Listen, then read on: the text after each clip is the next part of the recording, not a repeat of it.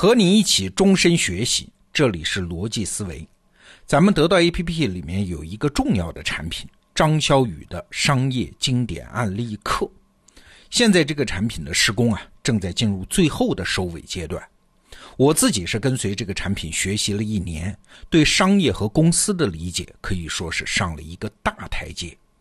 有的感受啊，只能用震撼两个字来形容。那在接下来的一周呢，五期节目，我就和你聊聊商业经典案例课给我带来的启发。今天啊，我们先来说一个人，Elon Musk。这个人我们节目以前多次提到过啊，他最著名的身份呢是特斯拉的老板。但是你注意到没有，他的生意非常多，非常杂。有什么发射火箭的公司，有做太阳能的公司，有做人脑和计算机连接，就是所谓脑机连接的公司，还有一家呢做高速地下轨道交通的公司。哎，完全不搭调啊！反正什么概念新潮，他就做什么。请注意啊，这和我们熟悉的科技公司完全不同。它不是从一种核心能力开始起步，然后慢慢扩张自己的边界，逐步让公司长大。所以啊，难免就有人说，Elon Musk 就是个大忽悠。他之所以做这么多新潮概念，就是为了在资本市场上圈钱。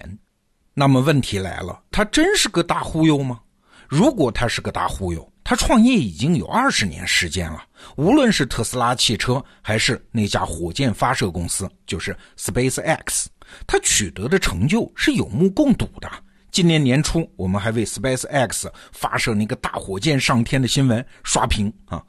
那如果他不是大忽悠，那又怎么解释这一系列完全不搭调的行为呢？哎，张潇雨老师在商业经典案例课里面花了整整二十节课的时间，是抽丝剥茧，像破案一样啊，给出了一个答案。我第一次意识到这个答案的时候，完全惊呆了。太匪夷所思了，我就先剧透一下这个答案啊。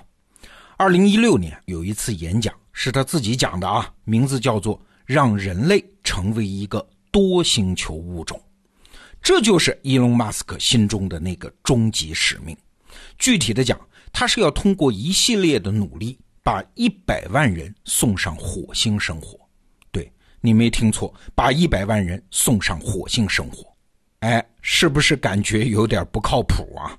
对我刚听起来的时候也觉得这是个神经病的想法啊。但是啊，在商业经典案例课这个课程里，我学到的最震撼的东西，不是怎么上火星，也不是用什么方法可以判断马斯克是不是个神经病，而是什么？而是如果你有一个不靠谱的伟大想法，你怎么把它实现？这个方法说起来都简单啊，我们都知道，就是把一个大目标分拆成可执行的小目标嘛。比如说，你公司老板说你今年啊，你个人的营业额要超过一个亿，看起来不靠谱，但是只要你把大目标拆分成小目标，哎，其实不见得不靠谱啊。这个道理我们都懂。好，那把一百万人送上火星这么不靠谱的想法，我们来看是怎么把它拆成小目标的。美国政府曾经算过一笔账啊，如果要把一个人送上火星，现在在技术上是有可能实现的，但是问题在于要花钱呢。那要花多少钱呢？大概一个人是一百亿美金。那你算一下喽，送一百万人上去生活就是一万万亿美金。这笔钱多大呀？不多啊，大概相当于美国五百年的 GDP。这当然太贵了嘛。所以，Elon Musk 的第一步就来了，他要把这笔钱啊，每个人上火星的成本降到五十万美元。哎，这个数怎么来的？你想，就是一个想移民火星的人，把地球上的房子卖了，很多人都能凑出来的这个数目，五十万美金。好了，Elon Musk 的目标就变成了把一百亿美金降到五十万美金，这是多少倍啊？你算一下啊，两万倍。对，看起来还是不可能吧？马斯克的第二步就来了，要把这两万倍拆成一个基本的算术题，叫二十乘十乘一百。你看多简单的算术题啊！那二十是什么意思呢？我们先说这个二十啊。现在火星飞船啊，一次只能装五个人，埃隆·马斯克说可以造大一点的火箭，一次装上一百人呢，这不就等于是把成本降低了二十倍吗？如果你关注新闻的话，你会知道这不是他吹牛啊。SpaceX 确实是在试验这样的火箭，据说明年，也就是二零一九年就能看到雏形。那这个算术题当中的第二个数字十是什么呢？伊隆马斯克说：“我是私营公司，哎，我效率高，哎，我有可能把火箭制造的成本本身就降低到原来的十分之一。”这也不是吹牛。事实上，现在 SpaceX 的成本就已经降到了同行的五分之一的水平，还有一倍就可以达到它的目标了。好，刚才那道算术题还有最后一个数一百，这是什么呢？伊隆马斯克说：“这就是火箭可重复使用、可回收嘛。如果这个能实现，那发射火箭的成本其实就只剩燃料成本了。这更不是吹牛啊。”去年二零一七年八月，SpaceX 已经成功回收了自己的火箭。请注意，这是第十四次成功回收，陆地上回收了六次，在海上还回收了八次。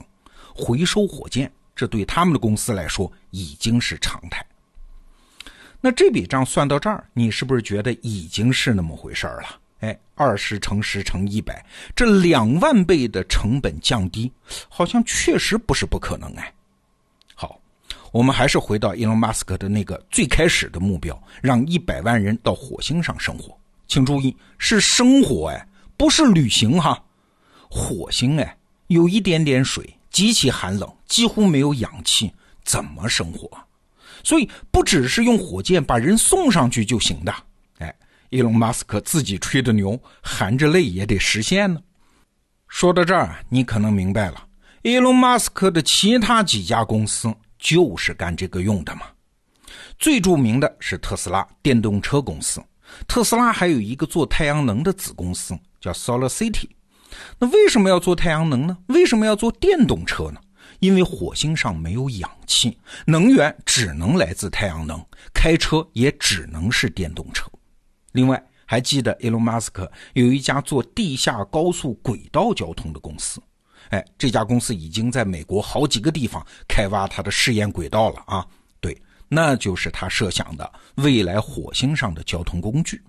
好了，人去了火星，有了能源，就有了吃穿，还有了交通，那还得有什么呀？通讯呢？我们这代人没有 WiFi，可怎么活呢？啊？二零一五年，埃隆马斯克宣布了一个星链计划，要发射一点二万颗通讯卫星，布满地球轨道，为地球上用户提供至少一 GB 每秒的通讯服务。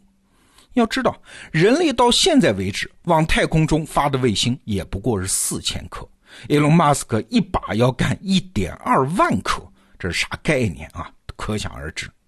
你还真别觉得他是在吹牛。事实上，二零一八年，也就是今年二月，第一批测试卫星已经发射了。将来如果一百万人真上了火星，看来 Elon Musk 就准备让他们用卫星通讯了。哎，听到这儿啊，我不知道你是什么感觉，是不是觉得有点听那种异想天开的阴谋论故事的感觉啊？细节呢好像都对得上，但是那个结论呢还是有点匪夷所思。我刚开始也是这种感觉，但是看的资料多了之后，我发现上面说的不是什么张潇雨老师的推测啊，他就是 Elon Musk 在各种场合一直在说的计划，只不过因为这个计划实在太疯狂，人们选择忽略它而已。早在2006年啊，Elon Musk 就把特斯拉发展的路线图公布在了公司的网站上，那篇文章的名字叫《特斯拉的秘密宏图》。十几年过去了啊，你对照看一下，特斯拉的发展完全是按照这个步骤进行的。时间上的计划时而有延误，但是发展的步骤是一点儿也没走样。更重要的一个证据是啥呢？是 SpaceX 这家火箭发射公司的成立时间还要早于特斯拉，它是2002年成立的。老天爷啊，十六年前，埃隆·马斯克才三十一岁那一年。他这个宏图大业就已经想清楚了，而且已经落下了第一颗子了。这十几年间，他为此同时布局了几家高科技公司，分别要去解决到火星上生活的能源问题、交通问题、通讯问题等等问题。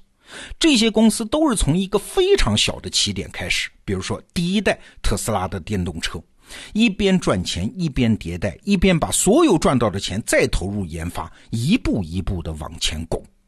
可能啊，你对 Elon Musk 的这个计划能不能实现？抱有极大的怀疑，但是啊，一个人倾尽毕生心力做了那么大的一个商业计划，甚至已经不能说是商业计划了啊，它已经是一个对人类整体命运的改造工程了，而且已经按照计划实现了一部分了。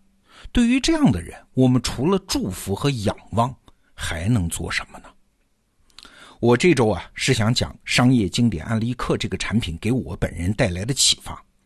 之所以第一天就讲这个匪夷所思的故事，我其实是想说，商业不是钱，不是交易，不是创业，甚至不是成功。用张小雨老师的话说，商业不只是生活的一部分，还彻底的塑造了我们的生活。听到这儿，你应该体会出这句话的分量了。对，商业是一大盘棋呀，这盘棋可以大到根本就没有边界。埃隆·马斯克。就让我们看到，一个白手起家的人，可以凭借自己的智慧和努力，可以把商业这盘棋下到一个什么样的境界。关于这个神奇的故事啊，商业经典案例课花了二十讲的篇幅来逐步推演，强烈建议你去订阅这个课程，亲自体会一下这盘惊世骇俗的棋。好，逻辑思维，明天见。